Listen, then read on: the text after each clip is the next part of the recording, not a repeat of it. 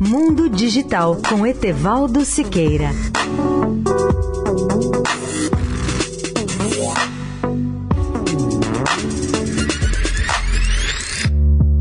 Olá, amigos da Eldorado. A Apple anunciou ontem o lançamento do novo MacBook Pro de 13 polegadas com tela retina, o que significa uma excelente qualidade de imagem.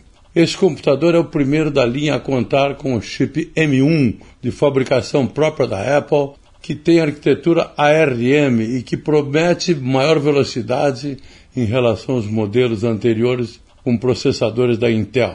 Esse chip de oito núcleos proporciona desempenho quase três vezes superior em relação à geração anterior, além de produzir gráficos até cinco vezes mais rápidos. De acordo com a Apple, é possível trabalhar com vídeos ProRes, ou seja, de resolução 8K.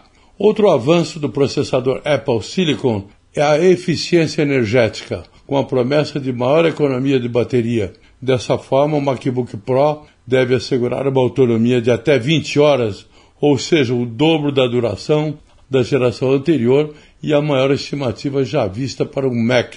Do ponto de vista tecnológico, a grande diferença em relação aos modelos anteriores fica por conta desse novo chip M1.